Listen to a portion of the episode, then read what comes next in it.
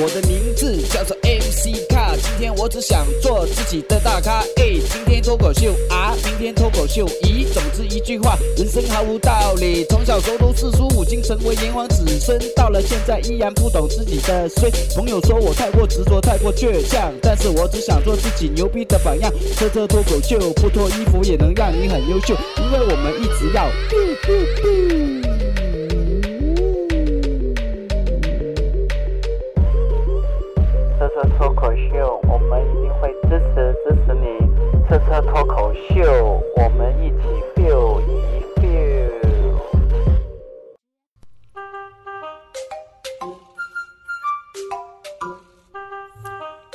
大家好，欢迎大家收听车车脱口秀。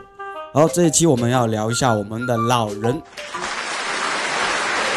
我不知道大家有没有觉得，现在这个年代的老人真的是很喜欢倚老卖老，他们总是在我们面前说：“我吃过的盐比你们吃过的米都多。”这句话是什么意思啊？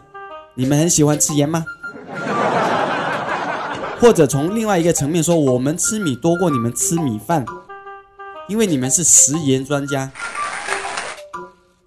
还有一个很奇怪的现象，我在杭州生活，现在在银行里面，我每天都能看到非常多的老人在排队，好像银行就是他们的社交和约会的地方。你们不会明白他们是怎么那么有钱，天天来的哦，是不是银行有钱发啊？当然不是，银行怎么可能会那么大方？他们是来买基金。有句话说得好，若想老了不神经，赶快存钱买基金。结果一买基金就神经，对不对？那基金到底是什么东西呢？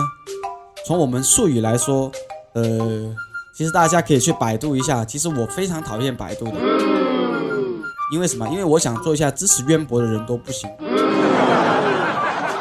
基金从直接的角度说，就是本加金，然后再本金为本加金，如此循环。呃，斯文一点说，就是 money fuck money can make some money。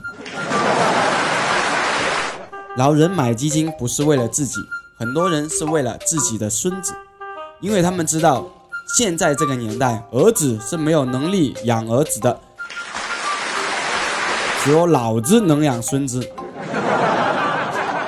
现在每月开始存钱，加上所得的利息、利润，如果他们每月花一千五百元买基金，按照最低利润率的百分之五，那么一年有十二个月，第二年有十二个月的本金作为本继续滚利下去，然后第二年在本金再滚，然后第三年、第四年一直滚滚滚，算到头大。